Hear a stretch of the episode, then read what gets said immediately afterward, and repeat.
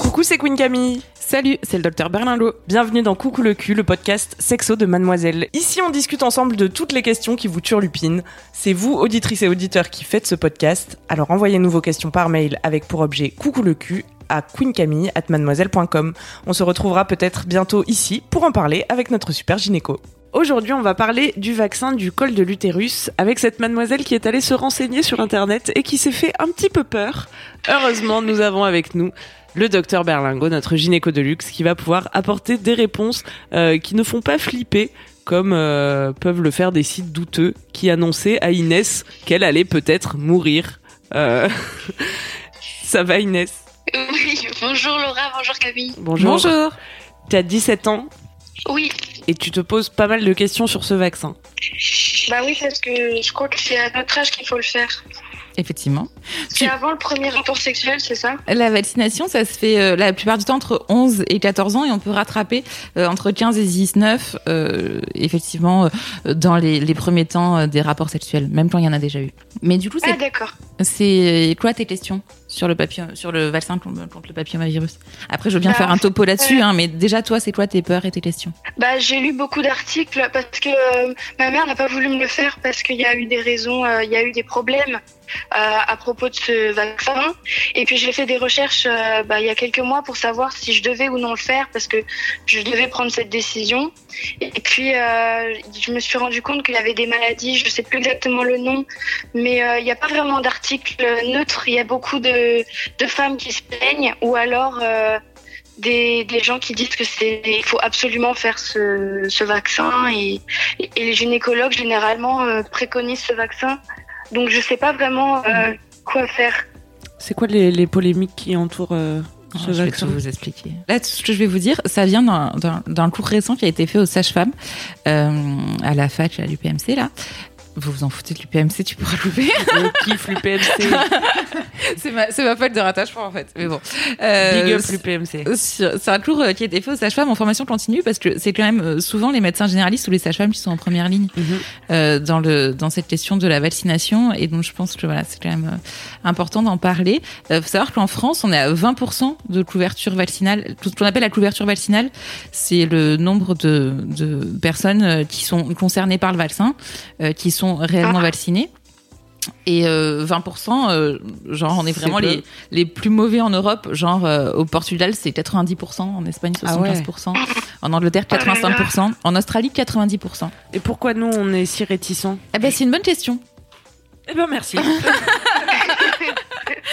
Eh ben, je, ben, je te, voilà, ben, on va en parler. Je sais pas pourquoi on est si réticents. Non, vraiment, on est euh, dans les pays euh, développés, on est vraiment le, le taux le plus bas. Ah ouais, c'est fou. Ouais. Dans, alors, est-ce que euh, avec euh, la polémique autour des vaccins récemment qu'il y a eu, euh, en Ah oui, augmentant voilà. le nombre de Puis, vaccins il y a aussi des rumeurs euh, comme quoi il y aurait euh, des, enfin, ça- il y a des maladies qui découleraient de ce vaccin. Mm. Après, il y a d'autres qui disent que c'est pas forcément euh, juste le vaccin, qu'il y a d'autres Ouais. choses qui se sont déclenchées en faisant le vaccin. Ouais. Mais Alors, euh, juste, je vais rappeler peut-être rapidement euh, à quoi ça sert ce vaccin? Bonne idée. Alors déjà, parce que tu as dit le vaccin du col de l'utérus, c'est mignon Camille. J'ai dit ça? oui. Ah, je suis désolée. Mais J'ai fait ma médecine il y a longtemps. Hein. Vous pardonnez mes imprécisions. Mais donc c'est la vaccination contre le papillomavirus, C'est ça. qu'on appelle euh, Oui. aussi HPV. Euh, des HPV, il y en a plein, plein, plein euh, dans la nature. Les HPV, ça provoque deux types de maladies. Euh, les condylomes, on en avait parlé un jour ici, je crois. Ah oui, les condylomes, c'est euh, quand ça fait les petits coups de poulet là. Ouais, les crêtes de coq. coq. Ouais. Coups de poulet. Voilà, mais ça, c'est. Alors, vous trouvez ça dégueulasse Bon, d'accord, mais bon, c'est juste des. C'est c'est comme des verrues, mais au niveau du. Alors, ça peut être dans le vagin, sur la vulve, sur le pénis, sur l'anus. C'est pas douloureux. C'est pas douloureux, mais c'est très contagieux par contre, donc il faut se traiter. Mhm. Euh, et ça, c'est pas. il Y a, ça, on fait pas de cancer sur des condylomes. Mhm. Mais c'est gênant et bon, c'est pas très sexy, hein, ça, faut, je vais pas vous dire le contraire. ouais. Bon, euh, mais ça se traite. Mais ça peut faire un peu mal quand même quand ça se traite. Bon, enfin bon, bref, je vais pas vous détailler ça. Euh, en tout cas, le papillomavirus, ça peut provoquer soit des condylomes, soit euh, certains HPV, euh, donc notamment le 16 et le 18, provoquent- peuvent provoquer des cancers du col de l'utérus.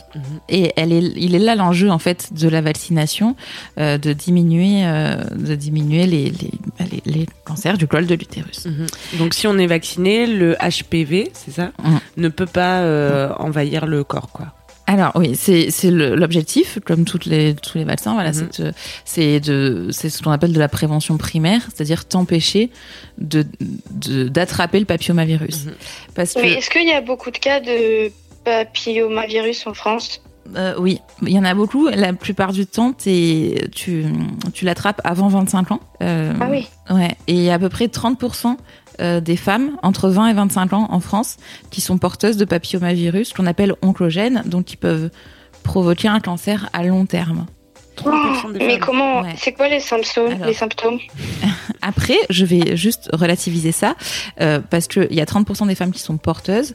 Par contre, les femmes qui ont une immunité normale, c'est-à-dire qui ont qui sont pas immunodéprimées parce à cause euh, voilà, du VIH ou d'une maladie qui te qui immunodéprime, euh, chez la plupart des femmes, euh, le papillomavirus il disparaît en à peu près un an. Ah ouais.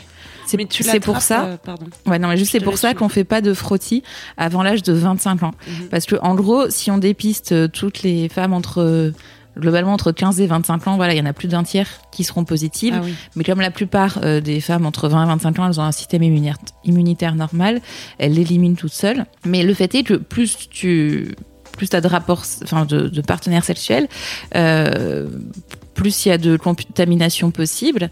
Et, euh, et du coup, euh, plus tu peux l'attraper. En gros, euh, au bout d'un, enfin, tu, il y a des femmes qui l'éliminent pas, et après un certain âge, tu l'élimines moins facilement aussi.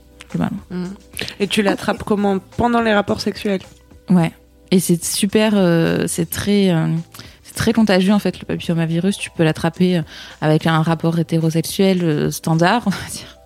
Mais tu peux l'attraper juste avec les doigts. Ou... Mhm. Enfin, Dans un assez, rapport sexuel aussi, homosexuel éventuellement. Ouais, bien sûr. Ouais. Et il n'y a pas une histoire que les hommes qui en sont porteurs, euh, eux, n'ont pas de symptômes et donc. Non. euh, Alors les femmes, elles n'ont pas forcément de symptômes non plus. C'est Ah oui. juste qu'elles sont dépistées. En fait, l'enjeu, c'est que chez, alors ça, c'est tout. Il y a une polémique autour de ça. Est-ce qu'il faudrait pas vacciner les garçons parce qu'ils le passent aussi le papillomavirus, Mhm. effectivement.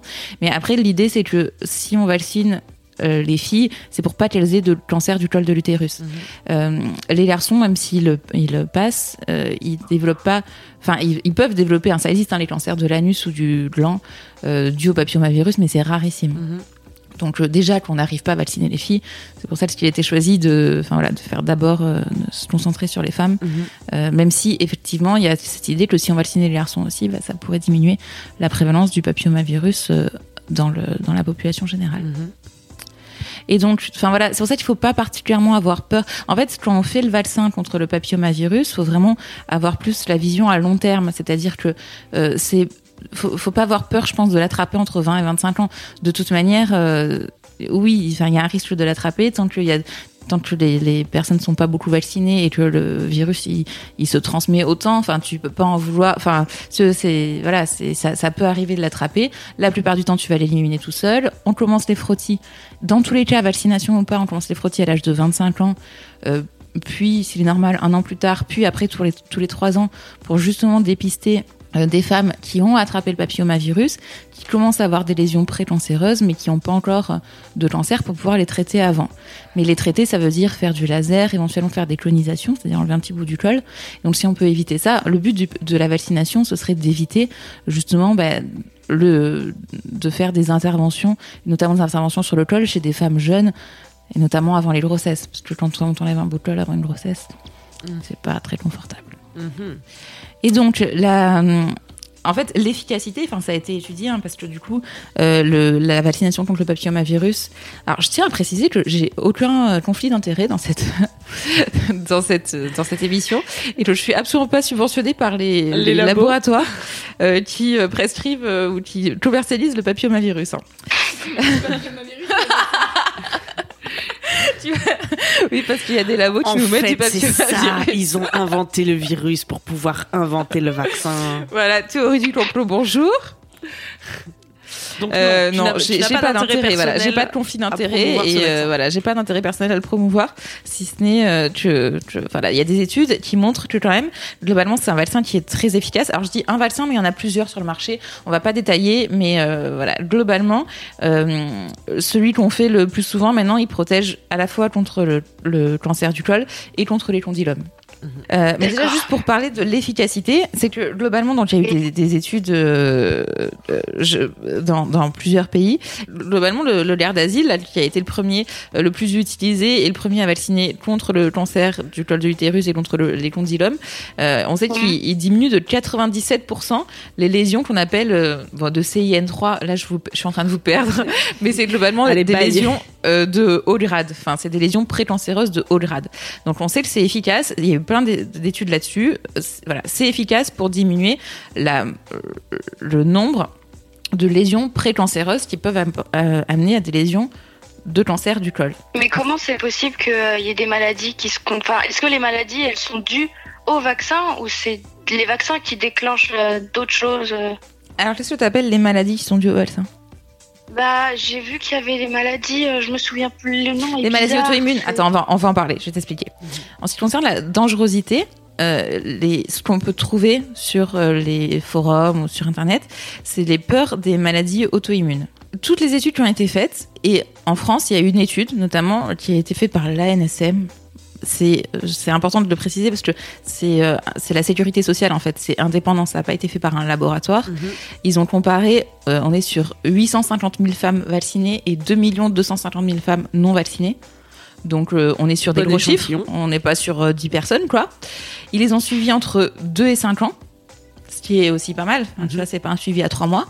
Et ils n'ont pas retrouvé de différence des taux de maladies auto-immunes dans les deux groupes. Ah oui.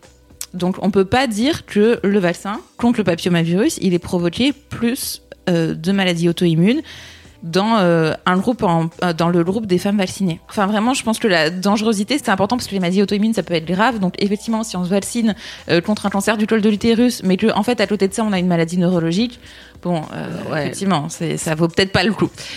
Mais en tout cas, enfin sur des grands échantillons, que les vaccins ils contiennent de l'aluminium ou pas, parce que ça c'est pareil, on dit tout le temps oui, mais ça contient de l'aluminium. De L'aluminium il y en a partout, hein, donc euh, voilà, on peut ingérer de l'aluminium sans se faire vacciner.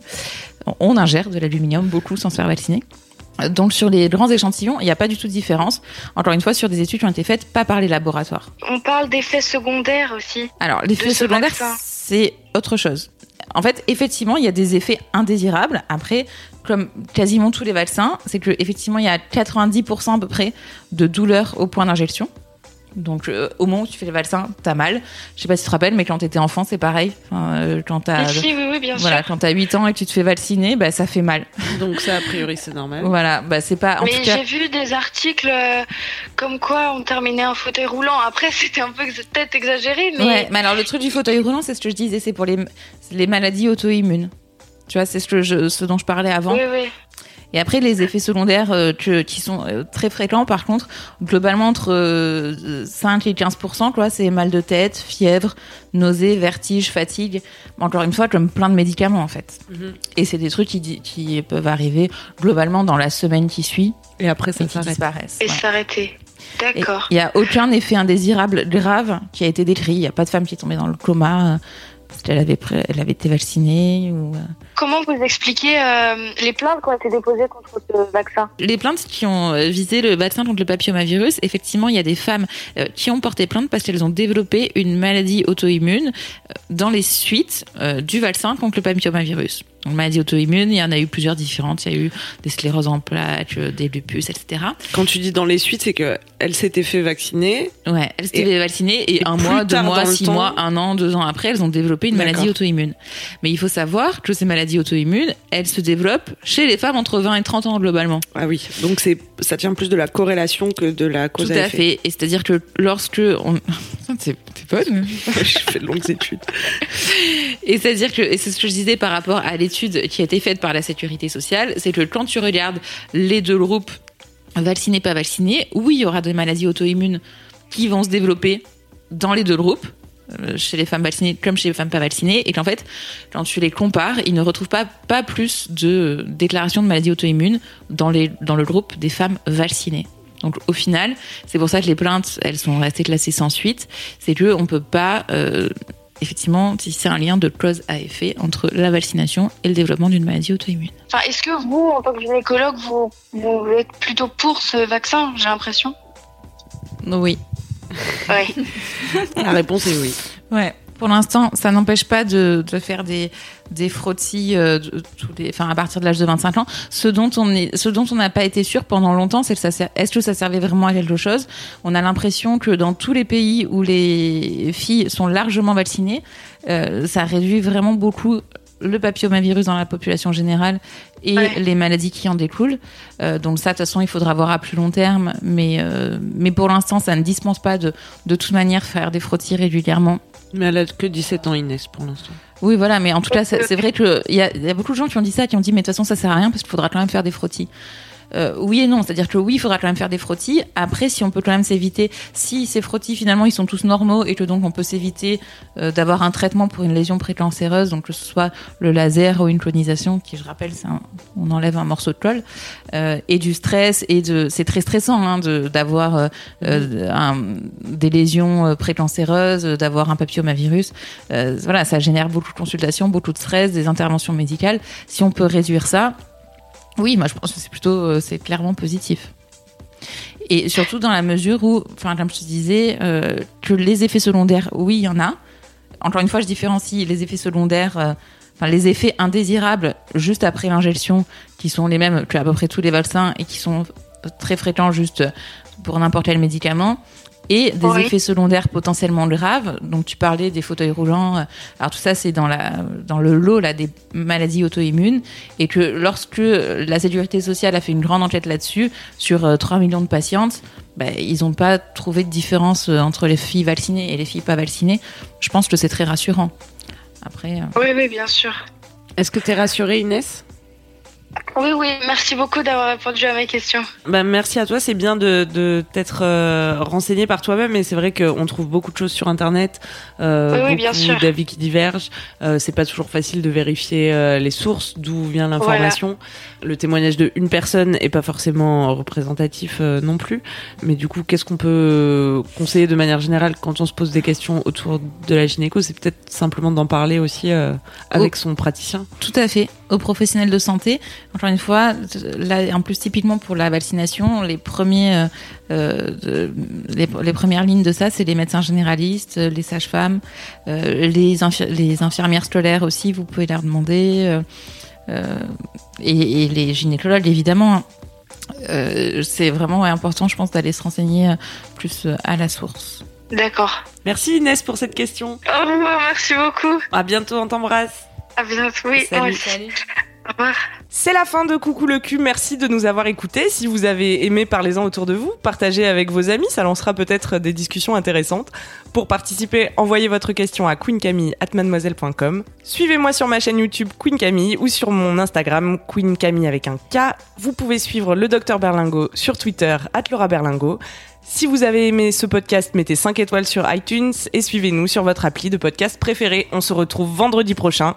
D'ici là, aimez-vous les uns les autres. Et surtout, aimez-vous vous